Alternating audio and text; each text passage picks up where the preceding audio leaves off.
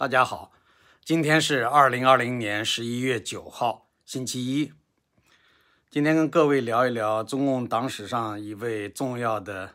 呃，所谓创始人之一吧，也就是中共一大的一开始定下来的代表之一。啊，一开始说是有十几个代表，但是后来呢，呃，因为有特殊的原因，呃，这个何叔衡实际上没有实际参加一大。但是呢，为什么中共党史上说一大参加的正式代表有何叔衡的名字呢？呃，这个要我们要大概从头讲来，对吧？首先，何叔衡这个人呢，他是一八七六年五月五号出生在湖南省宁乡县，啊，他是一个农民的家庭出生的孩子，啊，他当时呢，呃，一开始我们想，他是一九一三年的时候啊。他就读于湖南省立第一师范学校，后来呢，毕业以后在长沙的一个叫楚仪小学，呃，和第一师范的附小教书。一九一八年，和毛泽东、萧瑜、蔡和森他们一起发起了新民学会，他还担任过新民学会的执行委员长。呃，两年之后呢，又参加了长沙共产主义小组，被湖南省教委派为这个省。通俗教育馆的馆长，然后他主编了一份报纸，叫做《湖南通俗报》。一九二一年七月，当时湖南省决定派两个人到上海去参加中共一大，啊，一个是毛泽东，另外一个就是何叔衡。他们是作为长沙代表参加在上海召开的一大。在大会召开之前呢，就有一些代表，而且是主要的几个代表认为何叔衡啊不应该参加大会，啊。理由是什么呢？说有几项重要的工作，啊，而且是比较紧急的工作，需要他去处理，他应该先返回湖南去处理那些事儿，啊，那么这个情况是谁说的呢？是张国焘在这个我的回忆里边说到的，中共党史里边并没有记载这个，也就是说，呃，中共党史认为他是参加了一大，但是张国焘的记载呢，是何叔衡在会议没有正式召开的时候。就返回湖南处理一些别的事儿去了。那个当时何叔衡是多大岁数呢？是四十五岁。虽然呢，按今天的标准来说，年龄也不算大啊，但是在那个时候算是比较资深的了。因为那时候干事的主要是二三十岁的青年，呃，四五十岁的人就可以看作是老人了啊。现在的标准呢，四十五岁可能还算青年。一九二一年八月，他和毛泽东一起创办了一个湖南自修大学。呃，而且在第一次国共合作期间，担任了国民党湖南省委，啊，那不叫省委啊，湖南省党部国民党的省党部呃执行委员和监察委员，湖南省法院陪审员，陪审员倒不算是什么一个官衔，呃，还有呢，惩治土豪劣绅特别法庭成员，那就是打土豪，呵 呵就是惩治土豪劣绅特别法庭成员，湖南民报。这样一个报纸的报馆的馆长。一九二七年五月，长沙发生了马日事变，他就跑到上海，转下转到地下工作，跟谢觉哉、徐特立，呃，他们这些老人一起啊。现在我们说起来还是中老年，他们当时认为是老年人了啊。跟他们一起创办了一个中共的印刷机构，名称叫做巨城印刷公司，他担任经理。一九二八年六月。他被派到苏联莫斯科，参加在那里举行的中共第六次代表大会。九月份，他就进入了莫斯科中山大学，跟徐特立、吴玉章、董必武、林伯渠他们编在一个特别班学习。啊，这五个人都是年龄偏大的，对吧？过去在延安的时候被称为延安五老，他们要进入到一个特别班去学习，大概他们的进度跟不上年轻人。一九三零年七月回上海。担任共产国际救济总会和全国互济会的主要负责人。一九三一年秋天，何叔衡进入了江西中央苏区，当选为中华苏维埃共和国中央执行委员会委员。这个职务呢，可能是比较重要的啊，在当时就相当于呃，这个他是党政在一起嘛，就相当于政治局委员这样一个角色，还担任了临时中央工作。检察人民委员，那委人民委员就按照苏联的模式设置，啊，实际上那时候就相当于一个部的部长，内务人民委员部代理部长啊，临时最高法庭主席，工农监察部部长这样的一些职务。一九三四年，中央红军主力呃要进行长征，呃，他呢是被留守在呃赣闽根据地继续进行游击战争。赣就是江西了，闽就是福建啊，就是江西福建一带进行游击战争。一九三五年的二月二十四号，何叔衡在福建长汀，呃，长汀啊，在福建长汀水口被国民党部队包围，于突围中跳崖身亡，终年五十八周岁，虚岁五十九岁。这个说法关于他的这个跳崖有两种说法。我看中共党史里面比较详细的说法是，他当时呢，他们遇到敌人的这个包围。向外跑，但是何叔衡当时已经得了重病，脸色这个就已经是，呃，感感觉就是说这个整个身体不行，跑不了，所以邓子恢让这个几个人架着他跑，但是呢，架着他跑的人也很累，最后也跑不动了，要跑跑跑，这实在跑不动，已经跑到那个悬崖附近，这个时候呢，何叔衡挣脱了啊抱他的人，扶持他的人，他一自己就跳崖了，啊，他一开始是让邓子恢。呃，要求邓子恢用枪把他打死，啊，因为他觉得自己跑不了了，所以呢，就是说好像很顽强，他要求这个邓子恢开枪，邓子恢当然不愿意开枪，结果呢，后来他自己挣脱了以后就跳崖，大家都认为他跳崖牺牲了嘛，对吧？然后事后这若干年之后，大家抓到了那个当年的罪犯，啊，说杀害他的人，啊，自己交代说当时。看到有一个人从崖上跳下来，是一个老人，呃，他们这些当时搜捕的人呢，就围上去，看他身上还有银元，就准备解他的银元，想拿走。这时候呢，他醒过来了，就抱住人家腿不放，跟人家搏斗。他这时候显然是搏斗不了的嘛。后来那些人一看，就用枪就给他两枪，就把他打死了，啊，所以说明这个人还是宁死不屈啊，就一直抗争的。那么何叔衡他跟妻子袁娥啊结婚之后，他们是没有子女的。那么后来又从他的兄弟兄从兄弟呢过继了一个孩子，这个孩子呢是个男孩，叫何新九。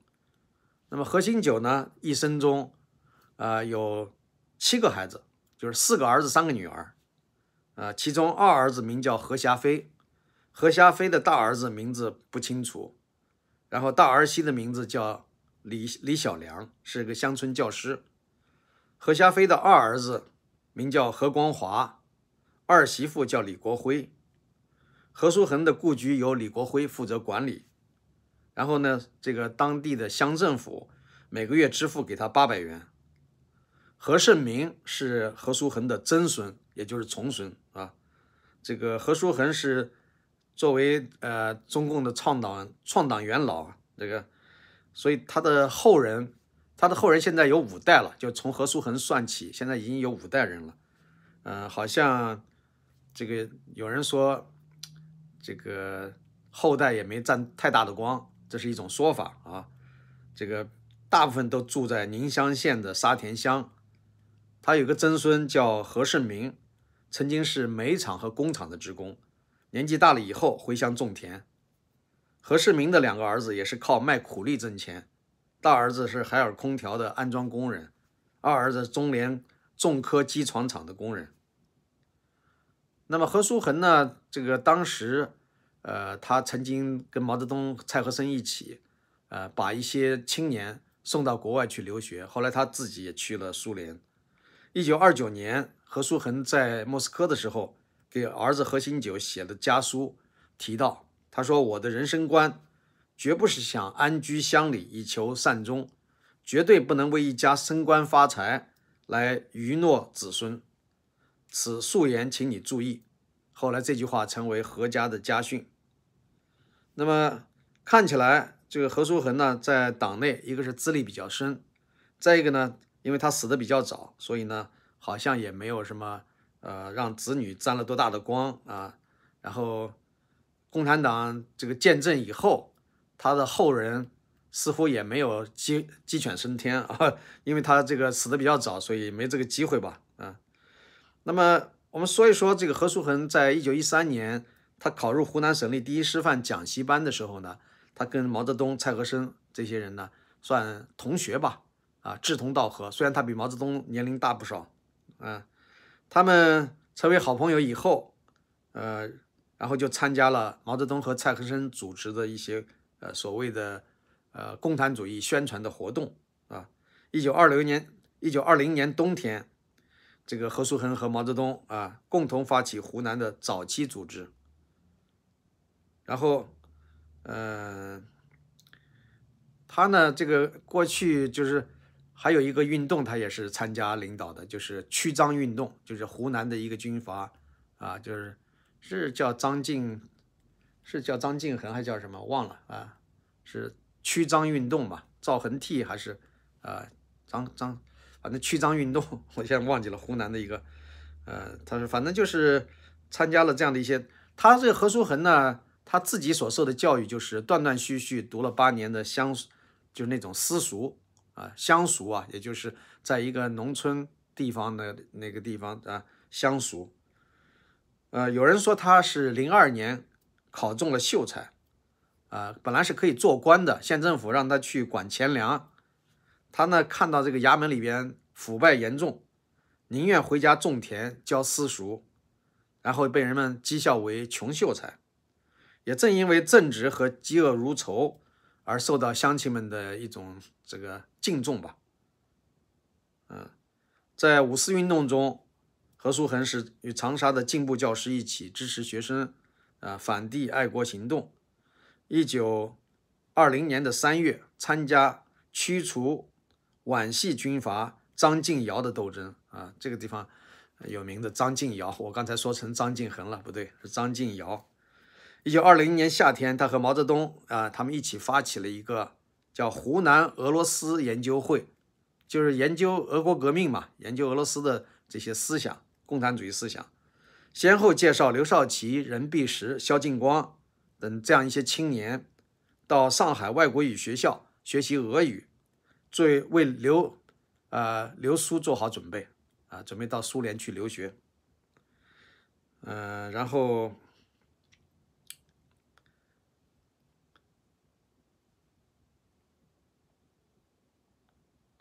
有一个跟关于他的故事，说他当时啊，呃，参加中共之后，从外貌上看是一种旧式老学究的模样。有人说他老而笨。啊，也有人说他迂腐，但是毛泽东对他评价还是蛮高的，说胡和胡子是一条牛，是一堆感情，一堆感情是什么意思啊？就说明这个人很讲很讲感情，很讲义气，大概是这意思。嗯，一九二七年秋天，何叔衡从湖南到上海，被临时中央有的人认为带有旧式文人习气，于是派他到街头参加宣传鼓动。作为参加第一线斗争的锻炼，当时街头警察逮捕抗议青年的时候，啊，因为他跑得不快，好像显得动作笨拙，把他抓住了。他也不会上海话，也不熟悉当地情况，被押到警察局审讯的时候，嗯，那审讯官就看这个人不像是那些热血青年，不像是那些呃现代的知识青年，有新思想的，看他好像是一个。非常古板的老学究，然后就问他，就是你啊，知道什么是共产党，什么是国民党吗？然后呢，呃，何叔衡就开始表演，故意摇头晃脑的说：“吾乃学者，岂能不知？共产党三民主义事业，国民党五权宪法事业。”他故意说错嘛，说的牛头不对马嘴啊，然后又讲起孔夫子的《论语》，话还没说完，就听到。那个审判官说：“快滚，快滚！”啊，觉得他不是中共的这些呃领导人啊。结果呢，放出去以后啊，被其他的人啊抓进来的人交代说：“哦，刚才你们放走的那个老头才是中共的一个重要的负责人。”然后再去抓，已经抓不到了。所以呢，这个这是讲他的那种啊所谓斗争智慧这个方面。然后在。中国呃工农红军啊主力长征之后，留在赣南的何叔衡那个时候年龄比较大，已经快六十岁了，啊，一九三五年初，那时候国民党包围要消灭这些残余势力，中央局书记项英派便衣队送何叔衡和病弱的瞿秋白等去闽西，啊，实际上是躲避这个呃国民党的围攻，他们身体比较弱，让这些人等于是照顾这些文人学者。他们一行啊，白天休息，晚上夜间行动。二月十四号凌晨到达了上杭县水口镇附近。然后呢，因为不太熟悉环境，啊，陌生，这个整个环境陌生啊，便衣队一时大意，天亮的时候，在一个小村子里面做饭，冒出了浓烟。然后呢，很快保安团就包围上来了，有几十个呃便衣队员用这个。手枪、驳壳枪来掩护着他们撤退。何叔衡气喘吁吁，奔跑困难，又不愿拖累同志，所以面色苍白的向带队的邓子恢喊：“开枪打死我吧！”邓子恢让警卫员架着他一直跑，结果跑到一个悬崖边上，何叔衡突然挣脱警卫，纵身跳了下去。这就是他的一个情况，嗯。嗯，这样的一个人，呃，死的也比较早，对吧？因为他是在党史中有这么一个记载，说是呃参与了这个中共的呃一大，然后又说是当时在湖南又跟毛泽东、蔡和森他们一起搞过早期的活动，所以呢，在党史中地位可能比较高啊。至于后来，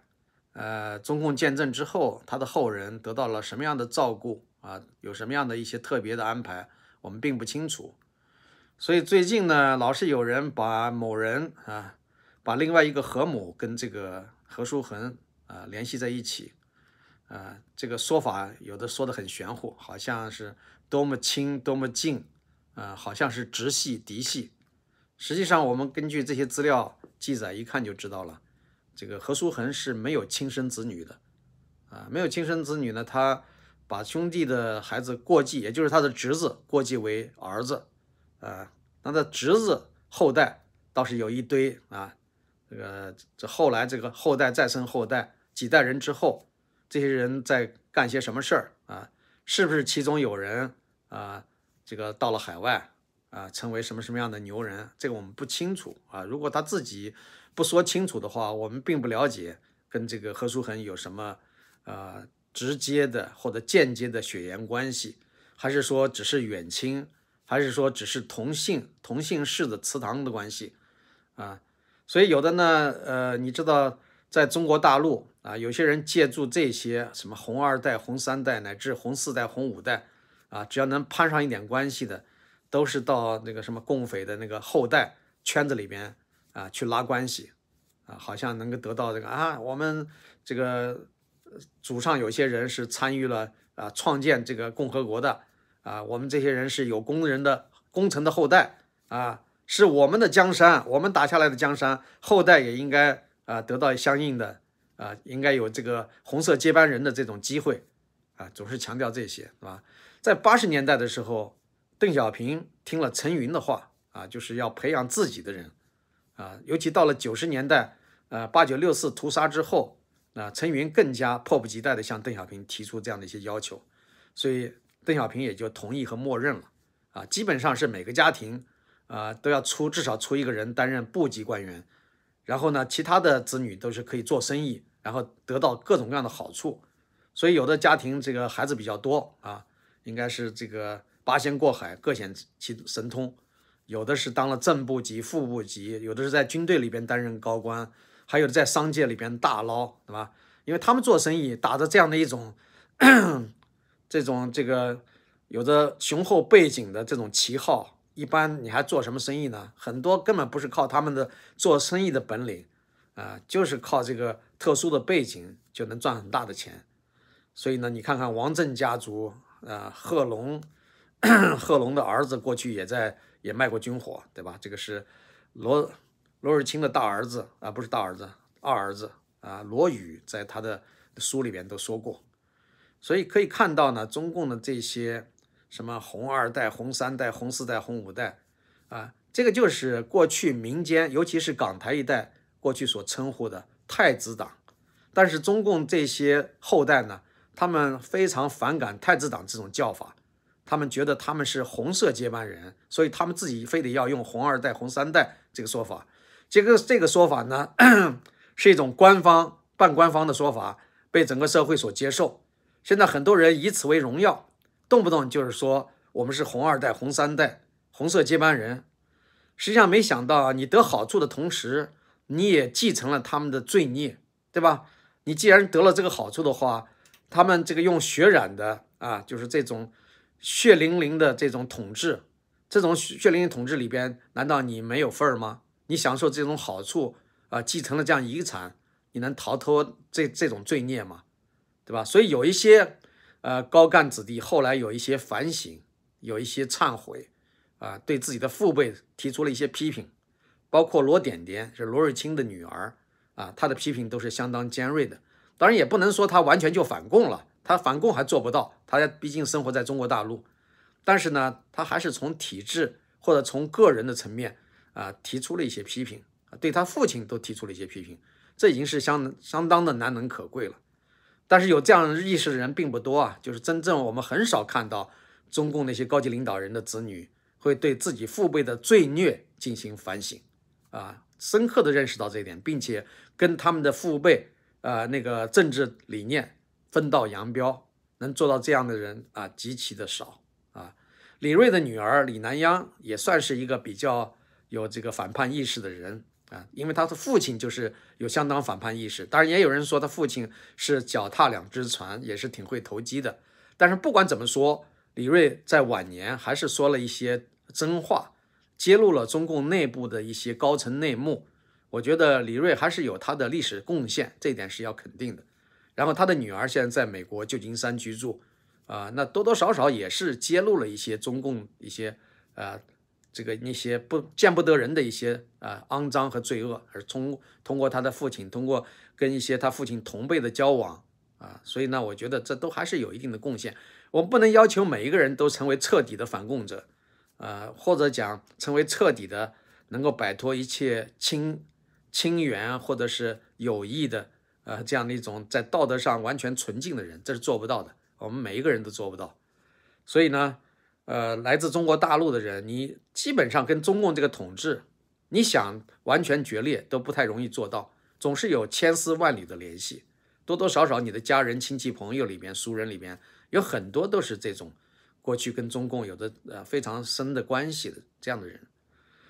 呃，最近我跟我的一个小学朋友啊，经常在呃网上聊天，啊，有很多的意识概念，我们其实是截然相反的，但是我也能够理解他呢，反倒是经常想教育我啊，动不动就说我怎么思想现在变成这样子了啊，不爱国了，什么什么，呃，好像对毛主席呀，对很多人都有有所不敬了，什么什么。我就觉得很可笑。对于这样的人，我要是生气的话，真应该跟他绝交。但是毕竟我们小的时候是一起长大的，很多的事情有一些关联，也舍不得跟他彻底决裂，对吧？所以呢，我们俩达成一个共识，尽量少谈政治。谈的时候，两个人啊交锋你来我往的，吵上几句啊，彼此都不感到不高兴了，说算了算了，今天就说到这儿了，不说了，等到下一次再谈别的。聊小时候的事儿，聊其他的事儿，大家都很投缘啊，很尊重感情。但是，一谈政治就要谈崩啊，尤其是谈现在的事儿。你看这次，呃，美国大选，他还来教训我，呃，经常说一些东西，哎呀，我就觉得非常有意思。但是这样的人你没办法，对吧？我大学同学还有这个中学同学都有啊，小学，这就是整个来讲的话，整个社会你很难让他们都有跟你相同的。啊，广广阔的视野，啊，丰富的，呃，来源多样化的信息，然后有这个多少年啊，你持之以恒的来反洗脑，然后来这个学习和借鉴西方几百年、上千年的文明思想遗产，啊，这些他们都没有花功夫，有多少人能够愿意花功夫来做这样的事儿呢？啊，所以呢，有的时候对他们进行有限的启蒙，也有的时候也相当的不成功。所以呢，也就是说，能做多少做多少吧。但至少他们能够听到你说的一些信息、一些呃理念，多多少少对他们也会产生。我觉得将来啊，也或许哪一天会产生影响啊。有的时候不是一下子能够发生作用的。好的，我今天先说到这儿，谢谢各位。